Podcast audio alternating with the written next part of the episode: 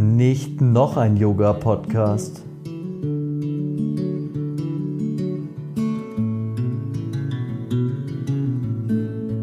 Ein ganz krasser Unterschied zu Berlin ist, dass doch das Verhältnis von Frauen und Männern anders ist. Also hier habe ich immer noch den Eindruck, ähm, dass es doch weniger männliche Körper sind, die sich im Raum befinden.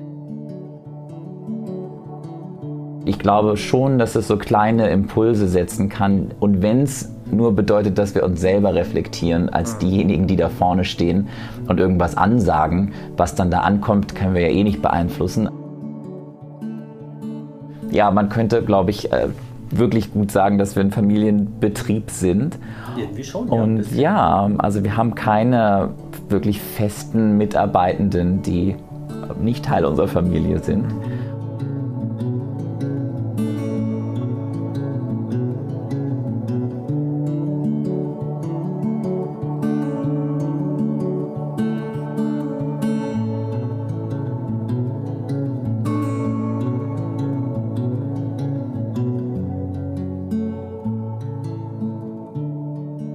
Sitze ich mit Moritz, Moritz Ulrich von Peace Yoga Berlin. Endlich, endlich, es hat lange gedauert. Ähm, ich stelle Moritz kurz vor, es kann ungefähr eine Dreiviertelstunde dauern. Ohne Moritz hätte ich kein Yoga-Studio, wäre kein Yogalehrer, hätte wahrscheinlich mit Yoga aufgehört, weil Moritz ist ähm, Inhaber von Peace Yoga. Moritz ist ein sehr, sehr, sehr erfahrener, sehr guter Jivamukti-Lehrer. Und Moritz hat mir Yoga ähm, oder geholfen, mir Yoga in den Alltag einzubringen, weil ich zu, zufällig in der Nähe vom Studio gewohnt habe und mir eine Freundin empfohlen hat, hinzugehen. Und eigentlich ist so meine Asana-Praxis oder meine Yoga-Praxis generell in Berlin entstanden bei Peace Yoga. Viele, viele Zehnerkarten. und ich habe, ich glaube, ich habe sogar noch eine gültige Zehnerkarte für, für dein oder euer Studio. Ah, genau, und jetzt ist Moritz zufällig in München und ich freue mich sehr, mit ihm hier witzigerweise in einem Hotelzimmer zu sitzen. Ich glaube, ich war in Berlin, äh, in München noch nie in einem Hotelzimmer. Äh, Finde ich auch aufregend, alles ist super. Die Sonne scheint, Moritz wirkt wie immer gut gelaunt und genau, es passt alles. Moritz, wie geht's? danke, danke erstmal, ähm, dass wir miteinander sprechen und danke für die Lobhudelei und ähm, ja, war mir ehrlich gesagt noch gar nicht so bewusst, welchen Einfluss Doch, ich auf all ich diese mal. verschiedenen Entscheidungen hatte, die du getroffen hast und die dich jetzt äh, heute auch zu einem Münchner äh, Yoga-Anlaufpunkt werden lassen haben. Würde ich mal sagen, äh, mittlerweile mit deinem Yoga-Studio und Podcast und Blog und allen möglichen Generell. vielen anderen Sachen. Und äh, ja, ich freue mich. Und ja, so Hotelzimmer ist interessant, ne? Ist immer so, wie man sich das so bei so Promi-Stars vorstellt, die, glaube ich, auch immer in ihren Hotelzimmern irgendwelche Leute einladen ja. äh, für so Interviews. Und äh, ja, ganz spannend. Finde ich super. Ja, stimmt, das ist Rockstar-mäßig eigentlich. Stimmt, ja, ja, ja. Und Niklas sitzt nebendran und hört so ein bisschen, ob ich was Falsches aus dir raus entlocke und genau, so. Und dann kann genau. er nochmal interagieren. Finde ich super. Was ich von dir wissen möchte heute ist, Du unterrichtest oft oder regelmäßig in München. Das letzte Mal, als wir uns fast getroffen hätten, ist gar nicht so lange her. Da unterrichtest du dann bei Jiva Mukti. Du hast auch bei Patrick, glaube ich, schon unterrichtet, Patrick Broom Yoga. Wie ist für dich als Ur-Berliner der Unterschied zwischen äh, München und Berlin? Aus Yogi-Sicht oder aus Yoga-Lehrer, lehrender Sicht? Ja, ja, also tatsächlich in München, genau, begrenzt sich jetzt meine Erfahrung so ein bisschen auf das Jivamukti-Studio und auf das Studio von Patrick Broom zum mhm. Unterrichten. Aber ein ganz krasser Unterschied zu Berlin ist, dass doch das Verhältnis von Frauen und Männern anders ist. Also mhm. hier habe ich immer noch den Eindruck, ähm, dass es doch weniger männliche Körper sind, die sich im Raum befinden. Und das ist so das Eindrücklichste, finde ich. Okay. Eine Sache. Und die zweite Sache ist, im Jivamukti-Yoga sehe ich am deutlichsten den Vergleich, weil es dann die gleiche Methode ist und die gleiche Tradition ist es hier einfach immer so ein bisschen gemächlicher, habe ich den Eindruck. Also in der Asana-Praxis und ich habe dann immer den Eindruck, oh Gott, jetzt kommt gar niemand mehr hinterher, mache ich irgendwie was falsch oder was anders. Aber Aha. ich glaube, es ist einfach ein anderes Tempo auch in der Stadt, ähm, was sich vielleicht dann überträgt in die Yogastunden, mhm. in die Yoga-SchülerInnen und was die wollen, aber auch in die Yoga-Lehrenden, was die dann so geben wollen und wie sie gerade so drauf sind. Und ich glaube, das ist insgesamt auch so, dass Berlin doch noch ein Tick aufgeregter ist, obwohl es im Weltvergleich wahrscheinlich immer noch ruhig ist mit anderen Metropolen verglichen. Aber Berlin, München, denke ich schon, dass es einfach noch ein bisschen andere, nicht besser oder schlechter, einfach ein andere, mhm. äh, anderes Lebenstempo und Lebensart und Weise manchmal ist. Nicht ganz mhm. so stressig hier, mhm. finde ich. Ah, und das schlägt sich dann im Yoga-Studio vielleicht auch nieder. Der größte Unterschied, ich gehe gleich darauf ein, ich hab, ähm, der größte Unterschied für mich war, dass die Early Bird Klasse hier um 7.30 Uhr beginnt und nicht um 8 Uhr. Oder das um 9. Oder um 9. ja, genau. Stimmt, in Kopenhagen war ich kürzlich auch in der Early Bird Klasse, war mega verrückt. An einem Montag oder so um 9 Uhr bis 10.30 Uhr, also eine 90 Minuten Morgenklasse. Das heißt, vor halb elf hat niemand irgendwas gemacht in dieser mhm, Stadt. Mhm. Ähm, das wäre in München, ist ja da schon, äh, da hat man ja schon die zweite halbe drin, irgendwie die Weißbürste auf dem Tisch. Ja, aber genau, das ist bei uns gerade in Kreuzberg auch so. Also da ist ja mhm. auch früh, muss man ja Glück haben, wenn man Kaffee findet, ja. äh, das offen hat. Und das zeigt sich dann auch in, im Yoga-Studio. Also ja. es hat lange gebraucht, ehe wir eine 8 Uhr Klasse etabliert haben. Und auch jetzt haben wir die gerade noch nicht, sondern 9 Uhr und 11 Uhr. Und mhm. äh, das scheint eher dem Lebensrhythmus zu entsprechen, ja, den die Leute da haben. Genau, vor Pandemie war ich immer in der 8 Uhr Klasse so. Genau. Und dann war ich um 10 bei der Arbeit, aber ja, entspannt, ja. eher halb 10, sogar halb 10, 10. Und das war für alle okay. So. Und hier, mm, mm. genau, was du sagst, Männeranteil ist auch meine Erfahrung so, also weil ich ja immer noch oft in Berlin bin. Und ich weiß es nicht warum. Ich kann es mir, mir nicht erklären. Also ich finde ja generell, ich will jetzt, ich bin nicht der, der Männerbeauftragte irgendwie, das ähm, soll jemand anders sein. Aber ich weiß eh nicht, warum das Männern immer noch nicht so zugänglich ist. So, ich glaube, man hat auch alle Geschütze schon abgefeuert, die es da, da gibt in Sachen, in Sachen Missionar, ähm, wie sagt man, Missionarismusierung. Aber immer noch, also so auch bei mir im Studio oder wenn ich in andere Studios gehe, so, dann ist man so der Quotenmann irgendwie. Und in Berlin, sogar wenn die Early Bird Klasse nicht voll war, war noch ein zweiter Typ da auf jeden Fall. Und jetzt ist es, glaube ich, noch viel mehr. Also ähm, Absolut, also manchmal bis hin zu wirklich ausgeglichen. Mhm. Und ähm, ich habe das auch schon oft überlegt, woran das liegen könnte. Ob, wie gesagt, ich will jetzt auch nicht hier so ein München- oder Bayern-Bashing machen. Nee, nee, nee, nee, das Aber es ist also. äh, so, ich weiß nicht, ob vielleicht das Männerbild hier noch ein anderes ist, also insgesamt, jetzt nicht im Yoga, sondern mhm. überhaupt, mhm. also ob es noch so ein bisschen althergebrachtere überhaupt Geschlechterrollen gibt. Das mhm. ist ja in Berlin natürlich vielleicht noch am stärksten schon vorangeschritten, dass es eine immer weitere Aufweichung gibt überhaupt zwischen ja. zwei Geschlechtern ähm, in immer mehr oder unendlich viele Identitätsweisen. Mhm. Ähm, ja, woran es liegt, werden wir wahrscheinlich nie rausfinden. Aber es ist so äh, offensichtlich. Ähm, Aber da könnte, schon was, da könnte schon was dran sein, weil ich, ähm, ich war vor den Sommerferien, wir haben gerade über die Sommerferien gesprochen, die in München oder in Bayern immer noch sind. Vor den Ferien war so ein Treffen von der Schulklasse, von unserem Sohn, erste Klasse. Und war so ein Treffen im Biergarten. Man konnte sich ja nur so halblegal mhm. treffen und so. Und ja, wir gehen alle zufällig in den Biergarten. Und dann waren ungefähr 15 Eltern da schon, als ich gekommen bin. Ich glaube, es war 16 Uhr. Und ich war der einzige Mann. Mhm. Das war also, aha, mh, mh. Und da war schon wieder so, wo sind die anderen Männer? Also erstens mal, arbeiten jetzt wirklich alle bis 17, 18 Uhr und können an so einem schönen Tag nicht und so. Aber ich glaube, es ist tatsächlich so. Und da ist schon so, der Mann geht halt lange arbeiten und die Frau arbeitet ein bisschen und so. Ich glaube, es ist schon nochmal anders hier. Und in Kreuzberg zwei unter Umständen, ja, keiner geht arbeiten und so und passt trotzdem irgendwie jetzt, um das Klischee mal zu bekommen. Ja, so. ja, ja, absolut. Also ich meine, das ist ja auch was, was Berlin schon immer ausgemacht hat, dass ähm, es vor, schnell voranschreitet oder auch Dinge neu erforscht und erkundet, vielleicht schneller als manche andere deutsche mhm. Stadt zumindest. Und was es ja auch so besonders macht und Kreuzberg natürlich dann nochmal als Epizentrum dieser Idee, mhm. ähm, dass alle sich ausleben, so wie sie wollen und äh, Grenzen aufgesprengt werden, vielleicht noch etwas schneller. Dann entstehen natürlich auch wieder andere Grüppchen und Gruppierungen innerhalb dessen, wenn dann plötzlich mhm. alle alternativ sind, dann ist es auch nicht mehr so besonders. Und dann entsteht vielleicht wieder was Neues. Ja. Und ja, ich denke, das ist in Berlin auch anders, wenn man in Charlottenburg ist oder in so althergebrachten, vielleicht ein bisschen konservativeren Bezirken, mhm. denke ich, ist auch das Yoga-Studio vielleicht wieder anders. Deswegen ist es jetzt auch eine sehr subjektive Kreuzberg-Erfahrung, mhm. ähm, die ich hier mit dem Münchner Raum vergleichen kann. Ja, das ist schon, Also wir sind ja auch von Neukölln, andere Seite vom Kanal, äh, Mhm. weggezogen, weil wir das Gegenteil wollten und wir haben es hier bekommen in München und sage Ja. das ohne Wertung. Wir wollten das, wir wussten, wir wollen das einfach jetzt haben und, und probieren und haben das bekommen, das stimmt schon. Aber trotzdem dachte ich, dass im Gegenteil von Kreuzköln, um ein ganz schlimmes Wort zu sagen, im Gegenteil von dem trotzdem mehr Männer zum Yoga gehen.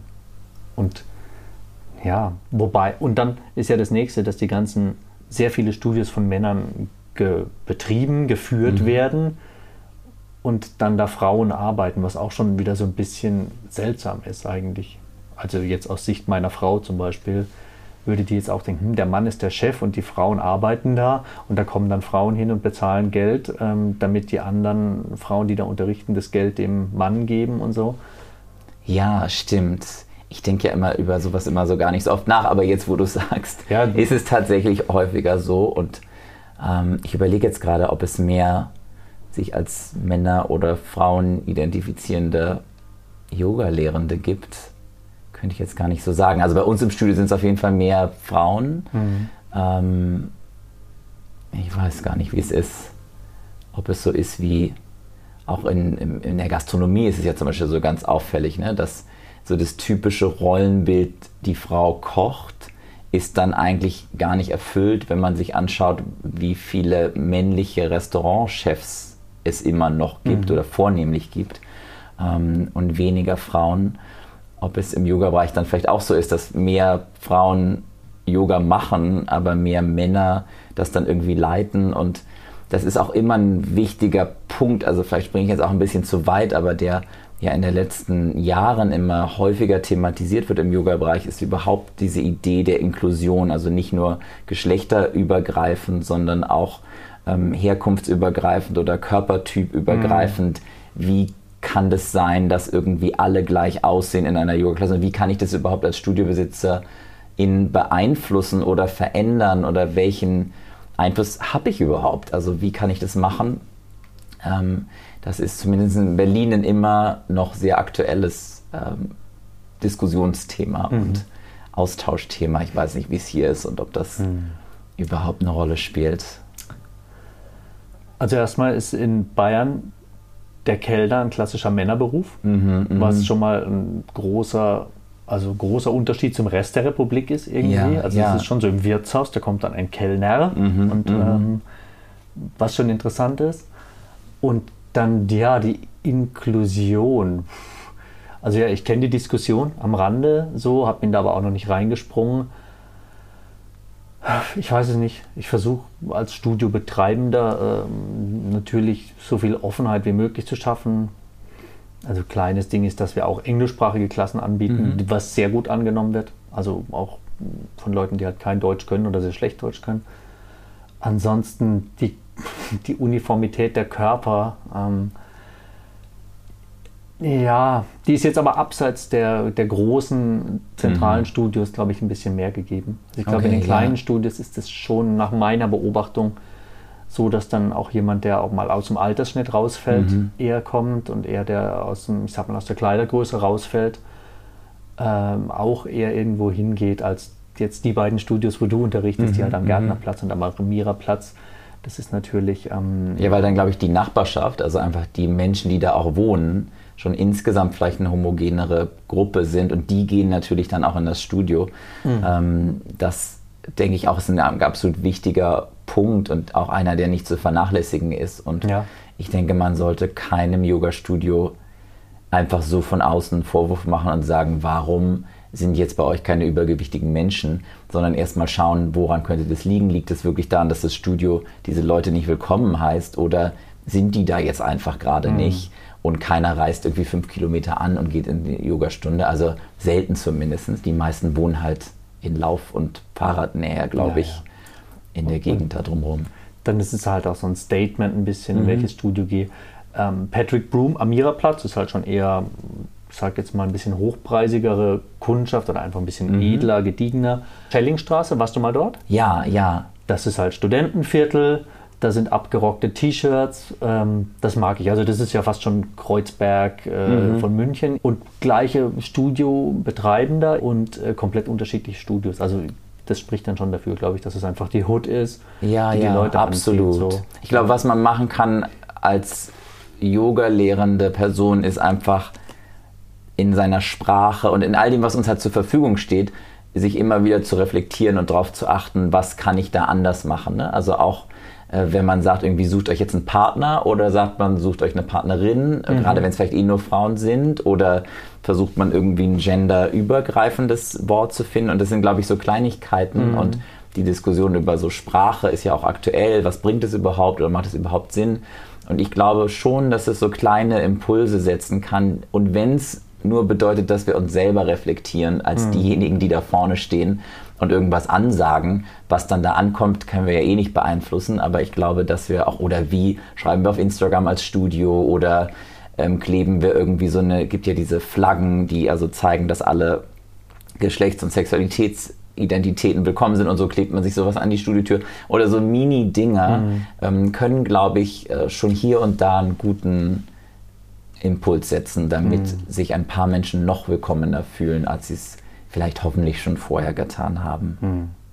Also ja, ich finde es jetzt als Lehrer auch schräg, in einem Raum voller Frauen zu stehen Mhm. und sagen, such dir einen Partner. Ich sage auch immer, ich, Kriegerin 1, sage Ja, ich dann schon ja, immer irgendwie. ja. So halb witzig, aber schon irgendwie denke ich auch, die Frau muss jetzt kein Krieger sein, so, die ist jetzt eine Kriegerin natürlich. Ja, das macht natürlich schon, für uns als Männer macht es wenig Unterschied so, weil der Lehrer ist der Lehrer und der Maler ist der Maler und der Genau. Bäcker ist der Bäcker. Aber für Frauen, das ist natürlich schon anders, ist ja klar. Ist ja klar. Und meiner Tochter zum Beispiel versuche ich das auch immer mitzugeben, weil sie macht automatisch das, was man kennt aus Büchern und aus Alltagssprache und sagt halt, ich bin ein Fußballer. Dann sage ich, nee, du bist eine Fußballerin. Ja, ja. Ja, ich Guck glaube dich auch, an, du bist kein Fußballer. So. Ja, absolut. Ja. Und, und wenn das nur dafür nützt, Dinge aufzubrechen, wie sie schon immer waren. Mhm. Und das ist ja auch ein Teil von Yoga. Also die ersten Yogis haben ja auch eben Zeug gemacht, was nicht so anerkannt war oder nicht gewöhnlich war. Mhm. Und ich glaube, da kann Yoga immer zu beitragen, egal in welchem gesellschaftlichen Feld, aber einfach irgendwas zu tun, um so einen Aufbruch äh, zu schaffen oder die Anregung, Dinge überhaupt zu hinterfragen und zu reflektieren, ist, glaube ich, so ein Grundthema für mich im Yoga überhaupt. Ja. Und wenn das jetzt eben dieses Thema ist, dann ist es eben im Moment das. Und dann kommen auch andere. Ja, auf jeden Fall. Ich habe gerade mein Buch durchgegendert nochmal. Ich bin, ich bin voll drauf auf dem Thema. Ja, ja, sehr gut. Ja, und es ist dann irgendwann, für mich ist wirklich mittlerweile, am Anfang ist es natürlich eine Übung und dann wird es immer normaler und dann ist das plötzlich das Gewöhnliche. Das ist so wie, äh, jetzt vielleicht gar nicht mehr so aktuell, aber wenn man äh, anfangs irgendwie gesagt hat, ich esse vor allem veganes Essen und es war noch so, oh je, was isst man jetzt? Oder man geht dann eben zum Hafermilchregal und nicht mehr zum Kuhmilchregal und irgendwann ist das aber so normal, dass ich gar nicht mehr weiß, dass das Kuhmilchregal da ist. Und kann jetzt aber verstehen, wie es für die Leute ist, die immer zum Kuhmilchregal gehen, die sehen das andere gar nicht, weil es überhaupt keinen Anker irgendwie zu geben scheint für ihre Sinne. Und so ist es, glaube ich, mit den anderen Dingen auch. Und ich verstehe auch Menschen, die jetzt sagen, oh, was jetzt mit dieser gender-inklusiven Sprache, was soll das, interessiert mich nicht, brauchen wir doch noch nie. Ähm, ich glaube, es braucht einfach Zeit und sich gegenseitig da auch Zeit zu geben und Raum zu geben, glaube ich, ist extrem wichtig und es nicht so mit der Keule ähm, drauf zu hauen und dann Ja. jemanden als böse abzustempeln, der es nicht macht.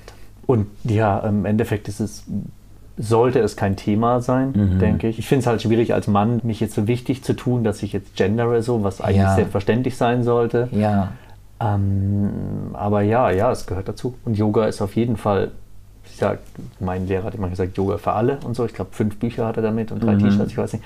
Äh, Und äh, so sollte es dann halt auch gelebt werden. Das auf jeden Fall. Und ja, das, das andere Thema Übergewicht oder körperliche, keine Ahnung, oder Narben zum Beispiel, sie- sieht man ja relativ oft. Es gibt viele Menschen, die große Narben haben und Ja. so. Ähm, auch interessant, wenn dann mal irgendwie was verrutscht und denke ich, ach ja, krass, die Schülerin, die hatte diese krasse Narbe, so, wo ich natürlich auch nicht weiß und sie auch niemals darauf ansprechen würde. Klar, dann geht man halt öffentlich damit und so Body-Shaming oder jetzt mit Corona alle haben, wiegen mehr als vor zwei Jahren so. Der Planet wiegt jetzt einfach mehr, zumindest die Menschen drauf. Und klar, wenn man sich damit unwohl fühlt, dann geht man vielleicht nicht in so ein Yoga-Studio, wo unter Umständen irgendwelche Grazien rumlaufen. Schwierig. Thema T-Shirt ausziehen hatte ich jetzt auch ähnlich. Ich Ja. glaube, bei Rebecca in Fuck Ah, Lucky ja, das, glaub ist bei so. uns ein wichtiges Thema im Studio gewesen. Ob ja. Männer, Männer die Oberteile ausziehen Mhm. dürfen, sollen, müssen. Ich hatte auch in der Early Bird Klasse bei dir, bei Dana war ich meistens, habe ich super, wirklich geliebt, die Klasse. Und da war aber auch immer ein Typ, der immer sofort sein Oberteil ausgezogen hat, was jetzt nach indischer Tradition wahrscheinlich auch das Normalste auf der Welt wäre. Aber habe ich auch gedacht, naja, so warm ist es jetzt noch nicht und so. Da habe ich auch mit meiner Frau davon gehabt. Ich rede jetzt wieder von meiner Frau. Ich komme mir vor wie, ähm, wie, wie heißt der Arne Atze, irgendwas, der Komiker, der immer sagt, ja, meine Frau. Und dann, ja, das Thema ist, warum soll die Frau nicht ihr Oberteil ausziehen? Das, für mich ist es kein Problem natürlich, aber natürlich ist es ein Problem. Absolut. Es ist, äh, mittlerweile darf man es bei uns im Studio tatsächlich nicht mehr. Also ja, ihr eine alle, Ansage quasi. Genau, also alle lassen ihr Oberteil an Mhm. und äh, steht auch draußen dran und führt aber immer wieder zu sehr interessanten Diskussionen. Also das finde ich das Spannende, Mhm. wie sehr Männer dann in diesem Fall davon auch getriggert sind, dass sie das nicht dürfen. Also was das für einen großen Stellenwert dann einem, bis hin zu, ich komme nicht mehr zu euch ins Studio, weil ich mein T-Shirt nicht mehr ausziehen kann. Und das finde ich eigentlich, ja, das finde ich das Spannende. Warum ist das so und woher kommt das? Und in Berlin hatten wir jetzt auch gerade so eine Demo, ähm, wo Frauen äh, oben ohne auf dem Fahrrad durch die Gegend gefahren sind, um eben darauf aufmerksam zu machen, dass es immer noch ähm, rechtlich einfach für sie eine, eher als Ordnungswidrigkeit ähm, gezählt wird, wenn sie so über die Straße laufen würden und für einen Mann eben nicht. Und das ja, ist, glaube ich, ein wichtiges Thema. Und da haben wir auch untereinander als Lehrer-in-Community irgendwie gesprochen. Und das war echt ganz spannend, weil viele Dinge wusste ich dann auch einfach vorher nicht. Und dann war es aber für mich ganz klar, okay, also entweder ziehen jetzt alle ihr T-Shirt aus oder keiner. Und manche Männer werden jetzt sehr kreativ und binden sich dann irgendwie so elastische Binden oben einmal quer über ihre Brustwarzen, weil sie der Meinung sind, es wäre dann wie so ein Sport-BH. Ja, also gibt jetzt, hat sehr viele kreative Lösungen hervorgebracht. Das, das finde ich interessant, das habe ich jetzt noch nicht gehört. Das ist gut. Ja, ja, das haben wir jetzt alles. Und ich finde es auch einfach ein praktisches Thema. Also, weil ganz ehrlich, in den meisten Fällen schwitzen Männer einfach mehr. Und wenn die ihr Shirt nicht anhaben und es spritzt dann einfach in alle Richtungen, äh, das hat auch andere Gründe, Ja, warum das Studiomatte einfach, und so, Genau. klar. Also, ich persönlich mag das deswegen total gerne, mit dem T-Shirt zu üben, weil das wird halt dann aufgesaugt und dann glitscht es nicht alles Mhm. so rum. Also, ich bin da auch irgendwie relativ ähm, pragmatisch äh, mit diesem Thema. Ich überlege, im Urlaub. Ja, So ja, okay, wenn man irgendwo 35 alleine für Grad, sich ist oder so, äh, genau. In einer, in einer ruhigen Ecke irgendwo. aber, Ja, äh, ja, ja. Auf dem Campingplatz, wo ich, du froh sein musst, wenn die Leute eine Hose anhaben. Irgendwie. Aber ja, interessante, interessante, interessante Diskussion. Aber diese Sport-BH-Nummer, das finde ich schon, Mhm, da fällt mir schon wieder auf an, dem witzig sein. Das finde ich gut. Danke dafür. Danke dafür. Ähm, okay, ja, dann habe ich meine, ich habe drei Fragen heute. Die erste ist jetzt quasi in Gänze beantwortet, mit Politik, mit potenziellem Shitstorm andocken auch so. Das finde ich schon wieder gut. Was ich noch von dir wissen möchte, ist total off-topic, weil du hast auch gefragt, ob wir ein, ein Thema haben. Wir haben natürlich kein Thema, aber du bist ein sehr erfahrener Yogalehrer. Du bist äh, Ausbilder bei Jiva Mukti. 75 Stunden Training läuft jetzt wieder, habe ich gesehen. Richtig? Das äh, läuft jetzt wieder, genau, eins im Oktober, eins im November. Äh, November gibt es noch ein paar Plätze.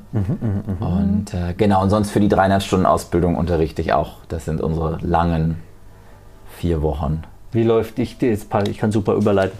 Wie läuft die 75 Stunden ab? Das ist ein Monat dann? Zehn Tage Zehn Tage am Stück? am Stück, genau. Okay. Also es gibt es auch manchmal unterbrochen, dann so fünf mal zwei oder so, aber wir haben für uns festgestellt, dass die zehn Tage am Stück doch ein bisschen besser funktionieren, weil man so richtig eintauchen kann dann auch. Ja, ja. Und es ist für viele Leute doch machbar, weil es gibt zwei Wochenenden und so und dann noch fünf Tage ungefähr dazu.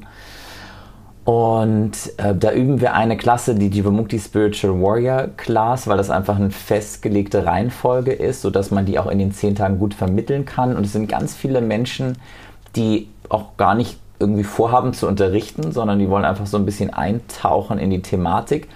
Spannend ist aber, dass sie nach den zehn Tagen dann meistens doch unterrichten wollen.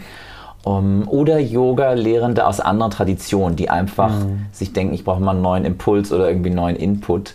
Ähm, das ist so die Zielgruppe und wir machen richtig viel Praxis. Also die Leute mhm. unterrichten von Tag 1 an eigentlich sich gegenseitig. Ach geil. Und ähm, es ist also schon ein straffes Programm, so in den zehn Tagen. Mhm. Und macht aber wahnsinnig viel Spaß, weil eben die alle immer zu alles ausprobieren können. Mhm. Und deswegen liebe ich das so und empfehle das auch wirklich allen, die irgendwie eine 300 Stunden die Ausbildung machen wollen, unbedingt vorher zu machen, weil mhm. man hat einfach dann viel mehr von diesen vier Wochen, mhm. weil man schon einen wahnsinnigen praktischen Vorsprung hat. Mhm. Ich kenne mich nicht ganz aus, was, also ich könnte nach 75 Stunden könnte ich quasi eine Warrior-Klasse unterrichten. Genau, da musst du noch eine kleine Prüfung machen, okay. wenn du den Namen benutzen willst, mhm. sozusagen, damit wir äh, ja alle irgendwie wissen, wenn Jivamukti Spiritual Warrior draufsteht, dass es auch wirklich drin ist. Mhm. Manche machen die Prüfung aber nicht, weil sie wollen den Namen gar nicht benutzen. Mhm. Also stellen wir das allen frei. Genau, und wenn du dann die 300 Stunden Ausbildung machst, das ist die Ausbildung, die es schon immer gab und früher gab es auch nur die. Mhm. Und danach bist du dann äh, zertifizierter Jivamukti Yoga Lehrer. Mhm. Genau. Und dann gibt es noch dann kann ich nochmal irgendwie Apprenticeship machen? Genau, das kann, ist optional. Das ist so ein One-on-One -on -One mit einem Advanced Jivamukti Teacher. Vier Monate bist du ganz eng mit denen zusammen. So ein Mentorprogramm. Advanced ist jemand, der das Apprenticeship schon gemacht hat? Nee, das ist jemand, unser letzter Teil, der die Advanced Prüfung gemacht hat. Also das ist eine okay. extra einstündige Prüfung, eigentlich ganz kurz. Mhm. Und die kann jede Person machen, die unsere 300 Stunden Ausbildung gemacht hat letztlich. Okay. Ähm, die meisten bestehen halt nicht ähm, wenn sie nicht irgendwie sich darum gekümmert haben, sich darauf vorzubereiten. ähm, und das äh, qualifiziert dich dazu, dann selber Mentor zu sein. Und deswegen sind wir da auch so streng. Okay. Ähm, weil da muss halt jemand methodisch einfach fit sein, weil der gibt es ja dann anderen weiter. Hm. Und das hat nicht damit zu tun, ob man guter oder schlechter Yoga-Lehrerin ist, sondern wie man in dieser spezifischen Methodik sozusagen drin steckt. Und das braucht man auch, wenn man Jivamukti Center eröffnen will zum Beispiel. Dann musst du ähm, Dann brauchst du diese äh, Prüfung, genau. Mhm, mhm, mhm. Also die ist kurz, aber sehr, sehr genau einfach, also ja. sehr präzise ja. und da geht es so um ja, ganz essentielle Sachen, die einfach die Methode ausmachen mhm. und die gar nicht, ja, wie gesagt, da geht es nicht darum, ob die besser sind oder ob das ein besseres Alignment ist oder eine bessere Übersetzung von einem Sutra, mhm. sondern es gibt eben die und eine Methode lebt, überlebt halt nur, wenn es so ein paar Sachen gibt, die sich nicht immer zu verändern, sondern auch so ein bisschen gleich bleiben. Bisschen in Stein gemeißelt. Äh, genau. Jetzt muss ich doch abschweifen. Ich bin ja großer Jivamukti-Fan. So, ich bin Fanboy ein bisschen. Aber. Ich war auch bei. Nee, nee, nee, kein Aber. Aber, nee, ist eine Frage. Äh, ich war auch bei Sharon hier in München, da haben wir uns mhm. getroffen auch und so. Ja, und das ja, war ja. Wahnsinn. Und ich hatte, das habe ich auch schon ein paar Mal gesagt, meine einzige Erwartung war, dass ich für dieses viele, viele Geld, das ich für eine, was waren es, zweieinhalb Stunden oder so, Klasse ja, bezahle, ja, ja. Dass ich dafür eine verdammt gute Yoga-Klasse bekomme. Das war meine einzige Erwartung. Ich habe nicht von Levitation geträumt, aber ich bin rausgegangen und habe gedacht, das war die verdammt beste Yoga-Klasse, in der ich jemals war. Und genau so war es. Und ich sage es auch heute noch, ich war in vielen Yoga-Klassen, in vielen Studios. Und das war die mit Abstand beste Klasse. Die war von vorne bis hinten fantastisch. Punkt. Als Fanboy, ich habe komplett vergessen, was ich, doch, ich weiß wieder, was ich fragen wollte. Was ist bei Jivamukti Status Quo? Wer Jivamukti nicht kennt, vielleicht nochmal. Es sind Sharon, es ist David. Sind sie noch Sharon und David? bei Jiva Mukti oder sind sie eher Rentner Sharon und äh, Rentner David? Und das Ding, also was passiert nach ihnen? So, Guru ja. Jagat ist gerade verstorben, tut mir sehr leid so, mhm. die hatte auch ihren Laden am Laufen. Da weiß ich jetzt nicht, was mit Rama etc. passiert. Was ist bei Jivamukti? Gibt es einen Plan von denen oder gibt es Grabenkämpfe oder so ein bisschen Gossip? Äh, ja, mal. also braucht gar kein Gossip sein, weil es ganz offiziell ist. Also Jivamukti Global, das ist sozusagen die globale Firma, die hinter der Marke steht, die sich äh, um, um alle und alles kümmert, mhm. was mit Jivamukti zu tun hat. Und die wurde verkauft vor, ich weiß jetzt nicht mehr genau, vor drei oder vier Jahren an mhm. zwei ähm, Sharon David nahestehende Personen, Camilla Venn aus äh, Stavanger, die auch selber Jivamukti-Yoga-Lehrerin ist, und Hari Mulukutla, der ein langjähriger Freund von ihnen ist, der ist gar kein Jumukti-Lehrer. Das muss und, ich mir nochmal aufschreiben, dann den Namen. Ja. Genau. Und die beiden, er kommt aus New York, sie aus Norwegen und die beiden sind jetzt die Inhaber und, und demnach auch Manager, nenne ich es jetzt einfach mal, mhm. Von der Marke und auch von der Methode. Und Sharon und David haben lange nach zwei Leuten gesucht, ähm, wo das einfach passt, weil es natürlich wahnsinnig schwierig ist, so sein, sein Yoga-Baby sozusagen auch abzugeben. Mhm. Und an wen gibt man das dann ab und was passiert damit? Also genau die Fragen, die du gerade gestellt hast. Und Sharon und David sind aber immer noch da und sind immer noch als Spiritual Advisor, würde ich sozusagen sie mal nennen, da und stehen für alle Fragen äh, bereit, sowohl was die Marke angeht, also als auch für die Lehrenden. Jetzt mhm. ist es natürlich so, dass viele Jivamukti-Yoga-Lehrende Sharon und David noch nie in Person gesehen haben, also mhm. gerade neuere, weil sie einfach entweder nicht mehr so viel reisen wegen Corona oder einfach auch so nicht. Und die haben natürlich ein anderes Verhältnis dazu, als für mich sind es halt meine Lehrer, mhm. weil ich einfach auch viel Zeit mit ihnen verbringen durfte und einfach auch viel engen Kontakt habe und hatte. Deswegen mal sehen, wie das wird in der Zukunft, wenn mhm. die beiden Gründer der Methode gar nicht mehr so als ähm, Person, Person mhm. da sind. Aber Sharon schreibt wahnsinnig viele Bücher und ist auch auf Social Media total aktiv mhm. und ist jetzt auch immer wieder in so digitalen Satsangs, die wir machen und die auf Facebook gestreamt werden und so. Also das liegt ihr einfach total. Mhm. David war das immer schon nicht so ein Bedürfnis, so sehr dann an die Öffentlichkeit zu gehen und genießt das auch wahnsinnig als äh, Yoga, Yogi-Rentner, wie du es gerade so schön gesagt hast, in, ja in Woodstock zu sein und im Wald zu arbeiten und zu gärtnern und was für sie im Übrigen alles Teil der Yoga-Praxis ist. Mhm. Und ja, also es ist eigentlich, hat es einen echt guten Verlauf genommen. Natürlich war die ganze Community erstmal so ein bisschen, oh je, jetzt sind da zwei, was machen die, was wollen die hier? Äh, ich kenne die gar nicht, jetzt gehört denen das und mhm ich glaube aber, sie haben beide immer signalisiert und bis heute, wir sind für euch da und wollen das mit euch zusammen machen. Mhm. Und dass das da wahnsinnig gut jetzt funktioniert, auch die Balance zu finden zwischen Erhalt von Traditionen und trotzdem sich zu trauen, neue Wege zu gehen, wie das 75-Stunden-Training. Das ist eigentlich daraus so ein bisschen entstanden. Ah, okay. Und auch immer wieder neue Projekte, die es schaffen, den den Bezug zu, zum Alten und zu dem, was die Leute so lieben an Jivamukti Yoga zu bewahren und dennoch Neues äh, auszuprobieren. Mhm. Ja, also da ist im Moment eigentlich alles relativ äh, geklärt und deswegen gibt es auch dieses, diese Kämpfe, wie du es gesagt hast, die es bestimmt geben kann. Und vielleicht gibt es auch 100 andere Leute, die jetzt sich eigentlich gedacht haben, ich hätte das ehrlich gesagt gerne übernommen, weiß ich jetzt nicht, bestimmt. Ja, ja, und ich hätte es viel besser gemacht. Und ist ja auch normal, also denkt mhm. man ja auch immer mal, äh, ich hätte es besser gemacht. Und im Moment scheint es aber eigentlich ganz gesettelt zu sein und auch wieder ein bisschen mehr Klarheit reingebracht zu haben, wie werde ich überhaupt ein Jivamukti-Studio, weil Sharon und David hatten ehrlich gesagt auch irgendwann gar nicht mehr so richtig Lust, sich um dieses Administrative zu kümmern und mhm. wollten sich auf den Yoga-Anteil so einer Methode konzentrieren und das können sie, glaube ich, jetzt viel, viel besser machen mhm. und auch viel mehr besser, viel besser ihre Rolle als Lehrende übernehmen und nicht als Geschäftspartner. Da ist man halt immer zwischendrin, klar. Genau. Wie geht es bei dir? Was machst du im Studio außer unterrichten?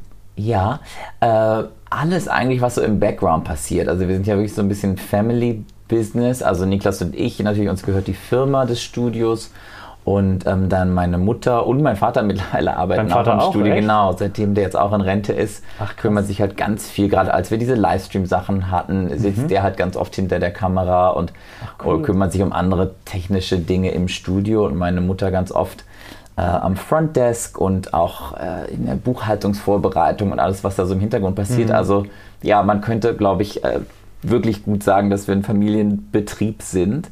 Irgendwie schon, ja. Und ja, also wir haben keine wirklich festen Mitarbeitenden, die nicht Teil unserer Familie sind. Mhm. Und das funktioniert wahnsinnig gut und gibt uns natürlich auch viele Vorteile der, des kurzen Weges und auch des noch größeren Vertrauens, denke ich. Mhm. Ähm, weil egal, wie sehr man einer mitarbeitenden Person vertraut, es bleibt doch immer anders. Äh, auch als angestellte Person ist man natürlich ja, es macht halt seinen Job mhm. und es ist nicht die eigene Firma, die dahinter steht, hinter mhm. den Entscheidungen. Die Mafia, ja. die Mafia fährt seit 200 Jahren gut genau, damit, also von dem her. Gut, genau. äh, ja, es hat uns vielleicht auch hier und da erlaubt, auch wirtschaftliche Phasen ähm, zu durchleben, einfach weil es natürlich anders ist und alle Leute doch viel, viel mehr arbeiten, als sie eigentlich äh, Geld bezahlt bekommen unter Umständen, wenn man familiär da gebunden ist. Und ja, es ist ein wahnsinnig äh, gut eingespieltes Team. Was irgendwie hattest du eine Frage, die ich jetzt schon wieder vergessen habe. Ich habe eigentlich gefragt, was du machst außer Ah ja, was ich mal, genau, ja. dann alles so, ja, alles irgendwie Ja. im Hintergrund, äh, was eben nicht Buchhaltung ist, das macht viel meine Mama. Und Kann sie das für mich auch machen? ja, vielleicht, vielleicht. ähm, ich bin da so im Hintergrund, ich unterrichte nur fünf Klassen die Woche, also gar nicht so viel. Bin natürlich Ansprechpartner auch für die anderen LehrerInnen im Studio, die dann vielleicht selber auch wieder Mentor, Mentorships geben und will dann für die da sein, äh, wenn sie Fragen haben. Kümmere mich um den Stundenplan, wer wann, wo, wie, wie viel unterrichtet, was auch kennst du ja selber, eine nicht immer einfache Aufgabe ist, alle Bedürfnisse da auch unter einen Hut zu bringen. Großes Thema dieser Woche, Stundenplan. Genau, also Bedürfnisse des Studios, Bedürfnisse derjenigen, die unterrichten, ähm, Bedürfnisse der SchülerInnen auch. Wen wollen die da überhaupt?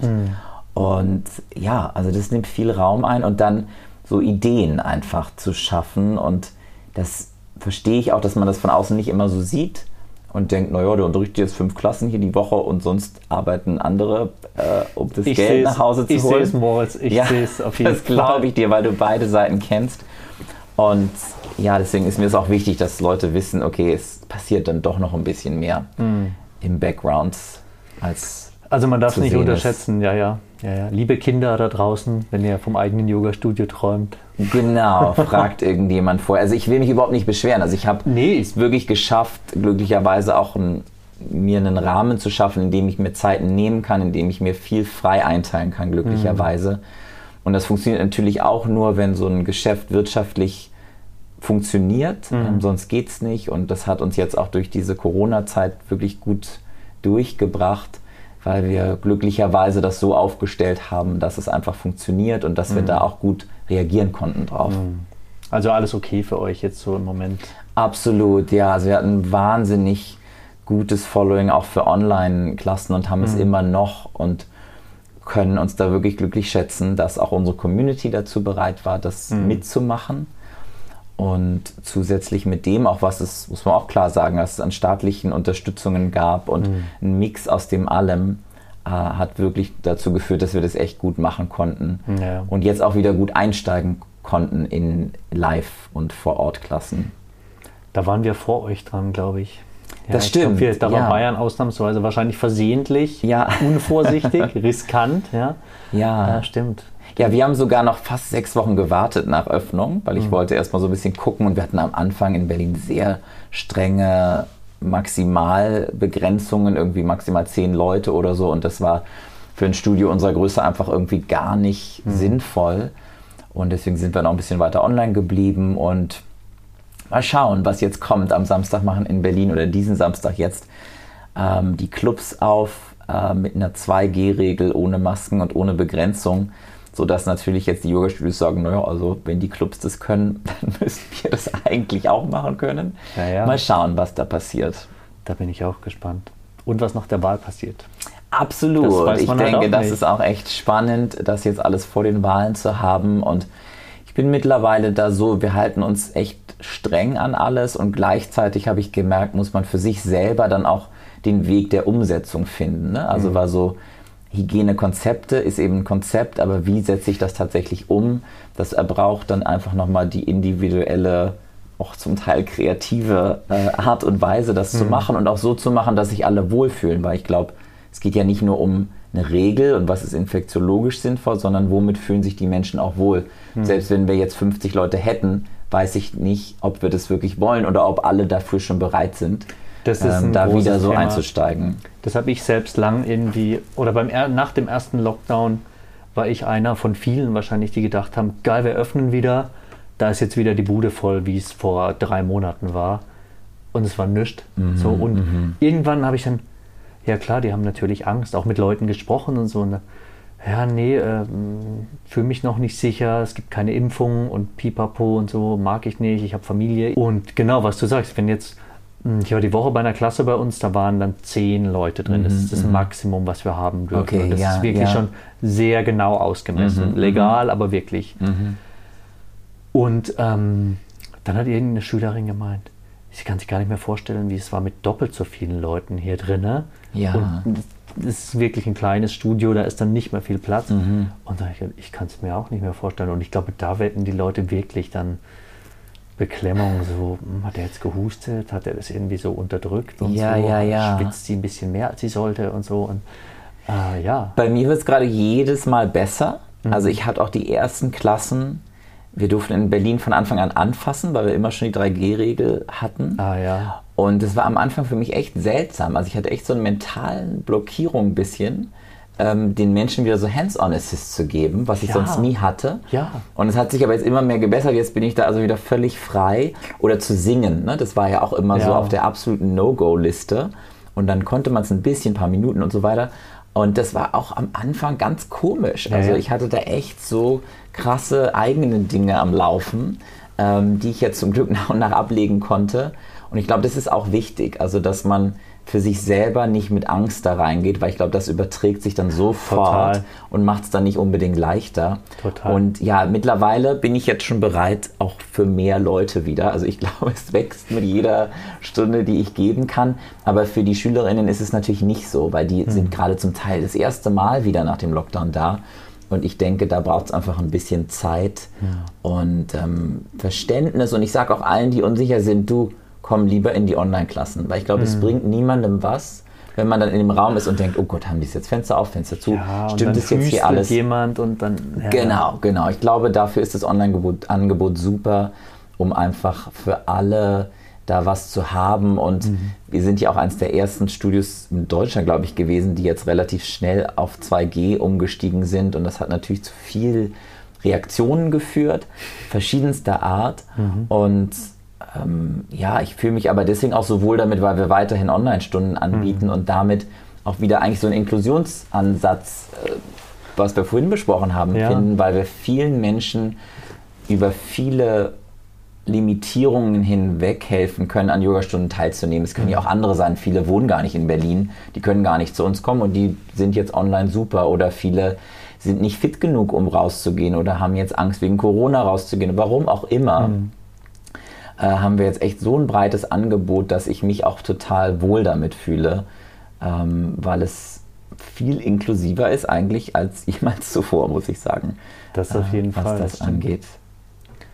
Wie ist der Impfanteil bei euch? Weil ich habe diese Woche Sehr ein paar hoch. Mal, genau, bei uns, ich habe bei uns, Ja. uns Check-in gemacht, weil Ja. ich nach dem Urlaub jetzt, ich wollte im Studio sein, ich wollte präsent sein, ich wollte Menschen sehen. Ja, ja. Dann habe ich Check-in gemacht und ich glaube, mindestens drei Viertel sind geimpft. So, Ja. rein mit diesem QR-Code und äh, es ist echt krass. Und fast niemand kommt mit, nur mit Test bei uns. Mhm, Ja, also bei wir uns war genesen und 2G. getestet waren fast 90 Prozent und jetzt Mhm. seit 1. September äh, haben wir jetzt nur noch 2G, deswegen ist es natürlich jetzt 100 Prozent. Mhm. Aber das war eh schon sehr, sehr hoch. Genesen und geimpft. Genesen Ja, und geimpft, genau. Und deswegen ähm, war es natürlich auch noch mal leichter, diesen Schritt zu gehen, weil wir wussten, es verändert für uns jetzt eigentlich fast nichts. Mhm.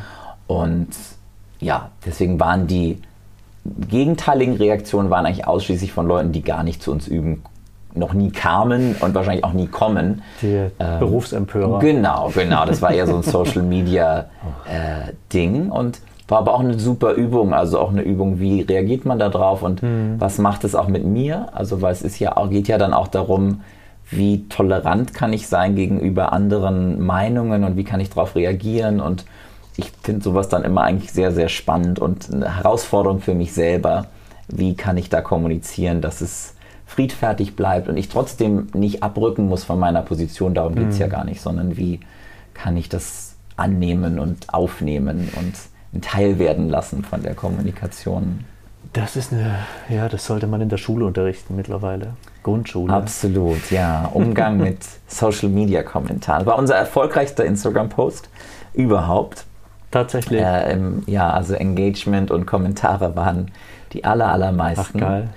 Geil. Also ja, wenn, Das jem- freut wenn jemand ein bisschen Traffic braucht, dann einfach Ja, über das mache ich Impfungen dann mal posten. morgen. Ja. Ich, Genau. ich stelle mal auf 2G um, mal schauen. ja, da passiert einiges. Letzte Frage, Moritz. Ich wollte sie vor einer halben Stunde schon stellen. Ähm, für mich, ich schneide es dann auch raus. Was macht Was macht eine gute Yoga-lehrende Person aus? Mm. Gute Yoga-Lehrer, gute Yoga-Lehrerin. Ja. Du als Ausbilder, du als erfahrener Mensch. Ja. Was müsste ich machen, damit ich ein guter Yoga-Lehrer bin? Mhm. Also es gibt so drei Qualitäten. Ich sage jetzt auch gleich noch meine eigenen dazu, aber die, ich hoffe, ich bringe es jetzt nicht durcheinander durch Krishnamacharya oder Desikacha hat es gesagt.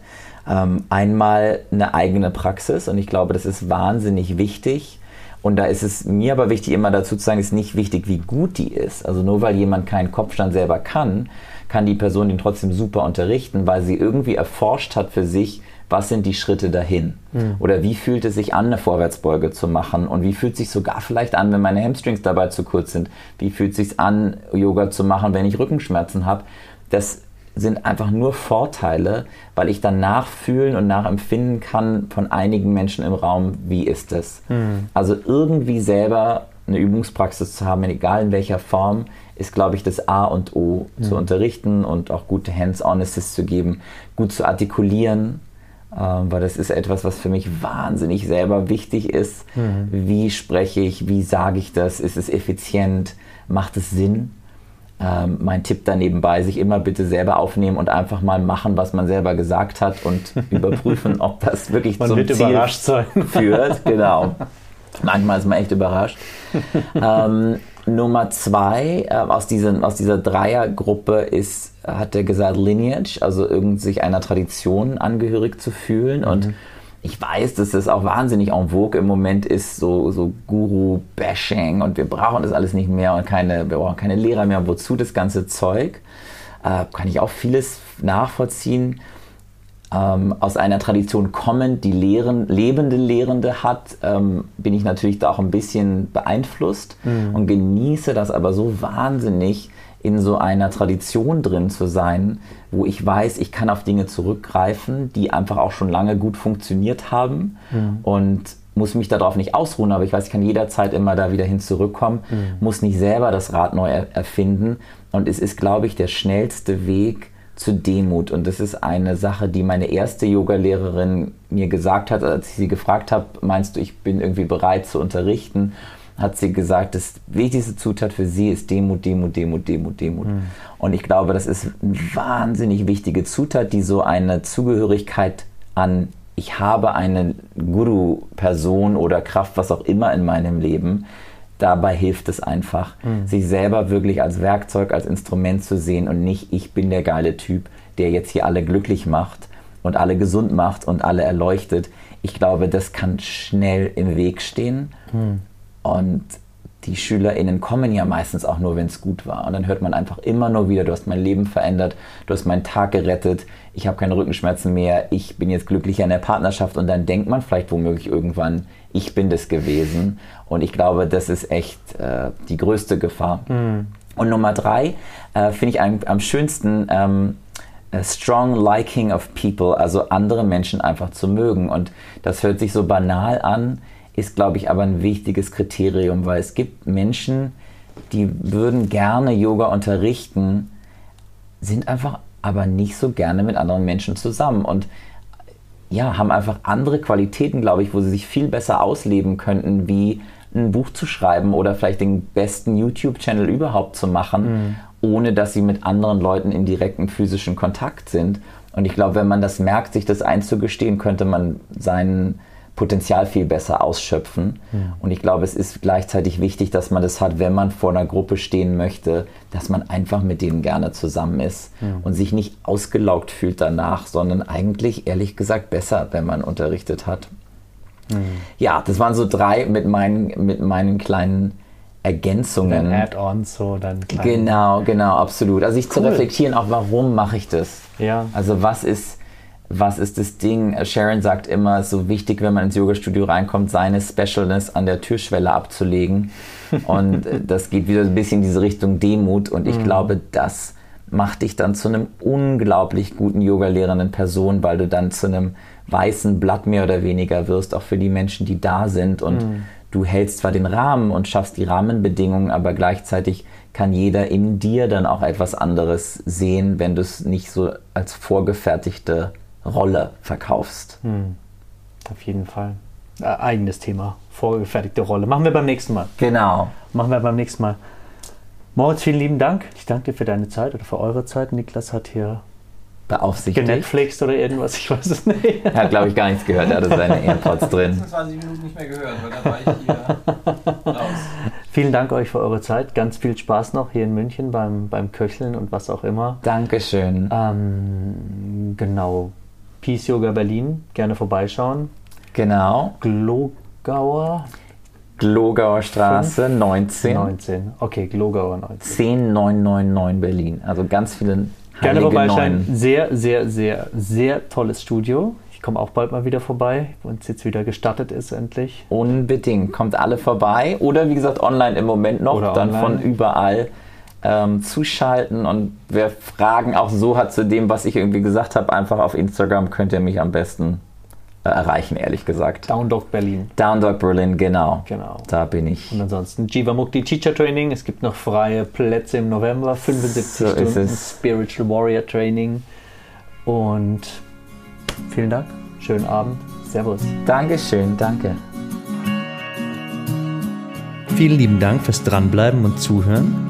Wenn es dir gefallen hat, schau doch gerne mal in meinen Blog unter yogadu.de oder besuch mich in meinem Yogastudio Shiva Shiva hier in München.